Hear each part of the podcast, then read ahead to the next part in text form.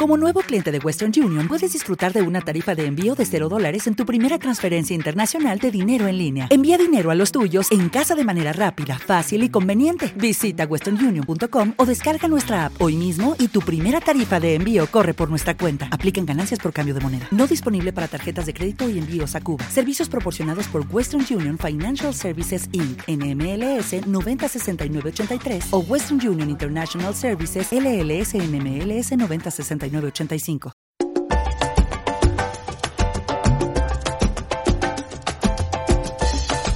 Fan Fan Podcast.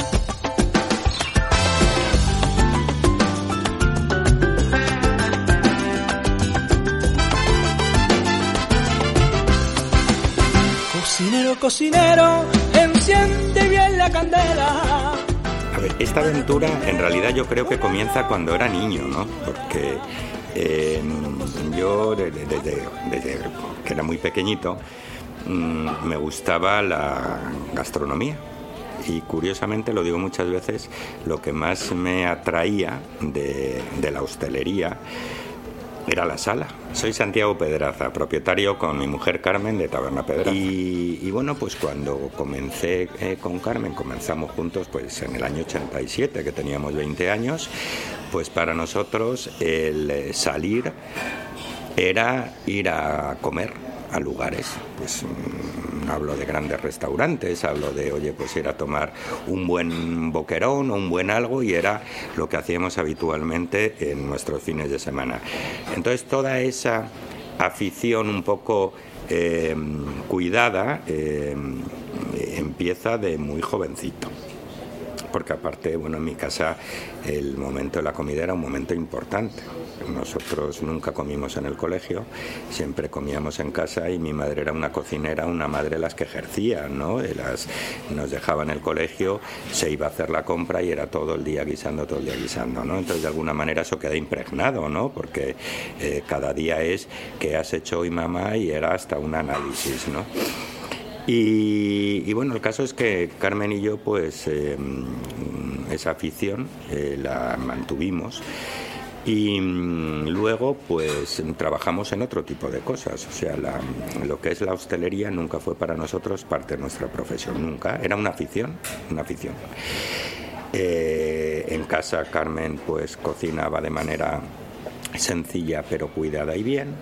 Y bueno pues siempre pues desde el día uno que ya nos casamos en el año 92 pues bueno pues hacía las cosas con cuidado conmigo y con detalle no el caso es que nosotros nos dedicamos a otro tipo de actividades a lo largo de nuestra vida actividades profesionales no y cuando llegó la crisis, eh, y nunca nos planteamos la verdad, eh, involucrarnos en profesionalmente la hostelería.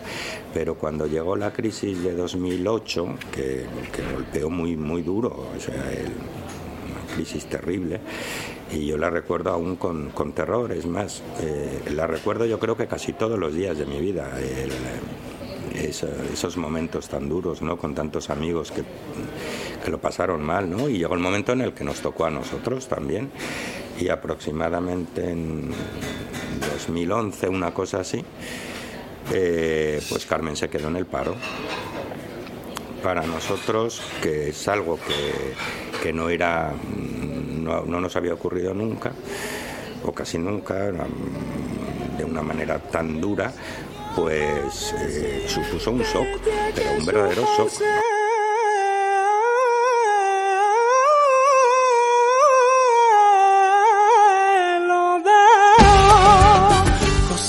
Cocinero. Estaba un día, estamos un día viendo la televisión por la noche. Y entonces, eh, bueno, pues en aquel momento eh, las, las noticias eran pues muy similares a las que estamos viviendo ahora con la pandemia, ¿no? Lo que ocurre que con datos económicos y de paro. Yo recuerdo una conversación así mm, muy emocional con Carmen donde yo le dije, eh, dime qué es lo que te gustaría hacer y solo te pido que no mandes currículums. Y entonces ella me dijo, yo quiero cocinar.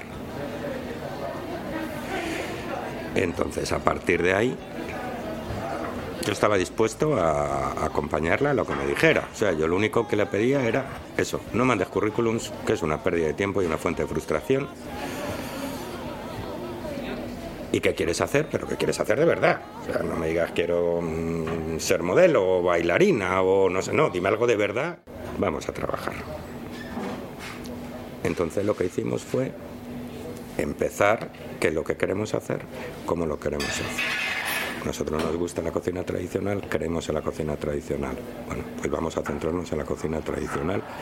Entonces estuvimos durante algo más de dos años, que se dice pronto, eh, con muchas dificultades también, pues viajando por España, conociendo platos, conociendo productos, pero de una manera muy humilde. ¿eh? Hay gente que piensa que íbamos eh, al Hotel María Cristina de San Sebastián y a comer arzac, no. Nada que ver.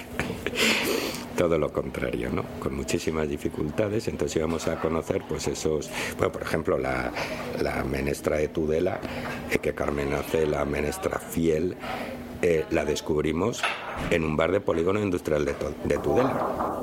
Y así conocimos pues la cocina de los Montes de Toledo, o la fritura andaluza, o la tortilla de Betanzos. Eh, a ver, nosotros elegimos la tortilla de Betanzos. Cuando pensamos en poner una taberna estaba claro que tortilla tenía que haber, pero no sabíamos eh, si la tortilla pues de las madres, de las abuelas, de una tortilla normal que todo el mundo conoce de pincho, o buscar algo. Habíamos leído sobre esta tortilla sobre la de Betanzos. Nos marchamos a Betanzos. La probamos y bueno, nos, nos enamoró.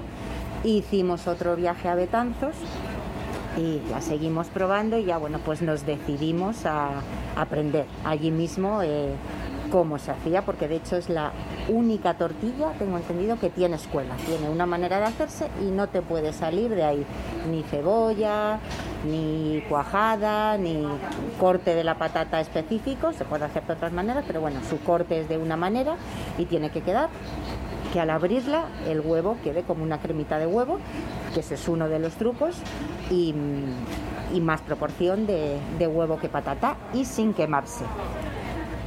Trucos de esta tortilla, pues desde que empiezas hasta, hasta el final, hasta, hasta la manera de, partirla. El huevo, una frescura de 2, 3, 4 días fundamental. Batirlo con cuchara, ¿por qué? Porque con la cuchara no metemos aire a la mezcla y entonces eh, conseguimos una cremita de huevo. Huevo que tenga más proporción, esto ya rizar el rizo, pero se consigue mejor resultado, más proporción de clara que de yema, que es lo que da la cremosidad al, al huevo. Y huevos de un determinado peso. A mí siempre me gusta para todo utilizar huevos medianos, porque son los huevos que ponen las gallinas en el mejor momento de, de su vida. Los, los de pollita, los de chiquitita son muy buenos, pero son muy pequeñitos. Y luego ya los de gallina vieja pues tienen más cantidad de agua, ya no sale igual. Entonces los de gallina joven, que llaman, son perfectos. Son entre 53 y 63 eh, gramos de gallinas alimentadas, criadas al aire libre todo el día y alimentadas con, con maíz. La patata cortada en cuadraditos de unos 2-3 milímetros de grosor como mucho y todo hecho en el momento. Frita por fuera, pero un poquito blandita por dentro. Patata que fría bien, a mí me gusta la agria. La patata agria que tiene carne amarilla, no se quema, no se quema y como necesitas conseguir la costra, la costrita de la patata frita por fuera, pero que por dentro esté blandita para que aguante luego todo el huevo y que no absorba el huevo. O sea, si cierras los ojos, te lo he contado muchas veces, si cierras los ojos puedes pensar que estás comiendo huevos con patatas.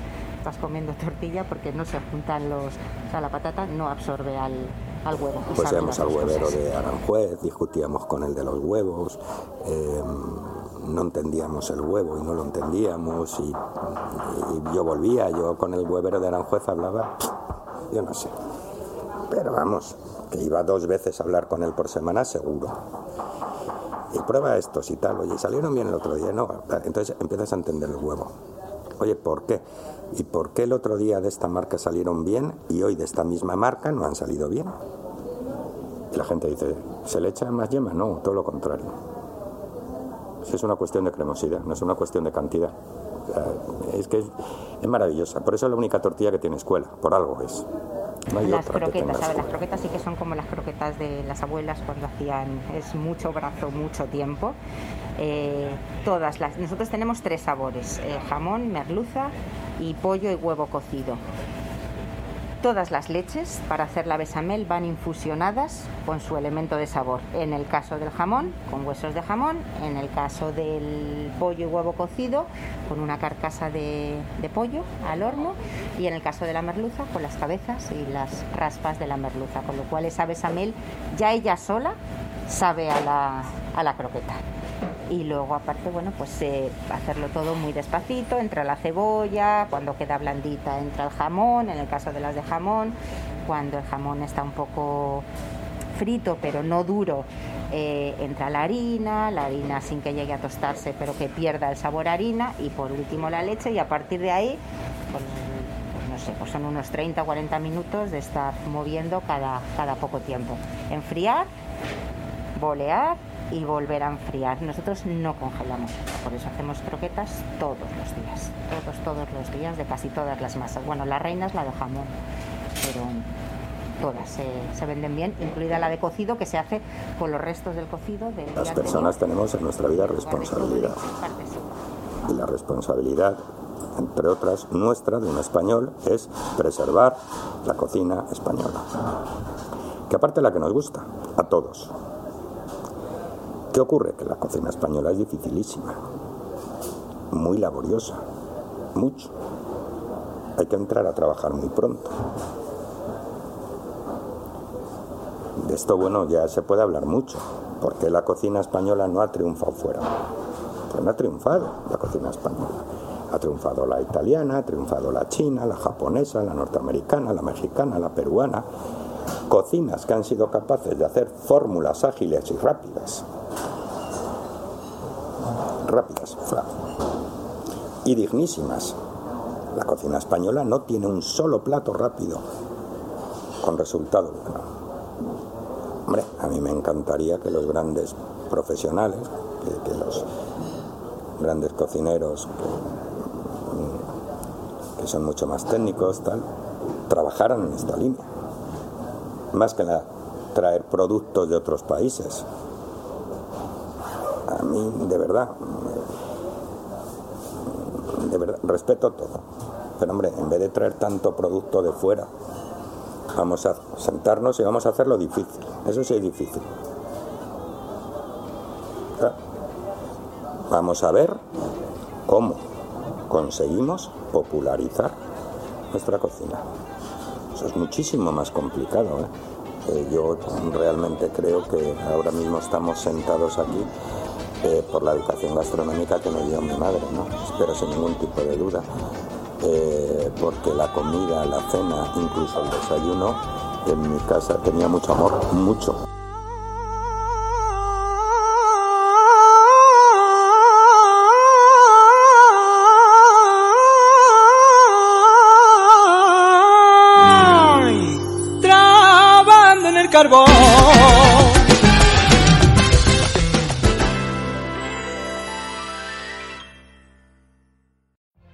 Every day, we rise, challenging ourselves to work for what we believe in. At U.S. Border Patrol, protecting our borders is more than a job, it's a calling. Agents answer the call, working together to keep our country and communities safe. If you're ready for a new mission, join U.S. Border Patrol and go beyond. Learn more at cbp.gov/careers.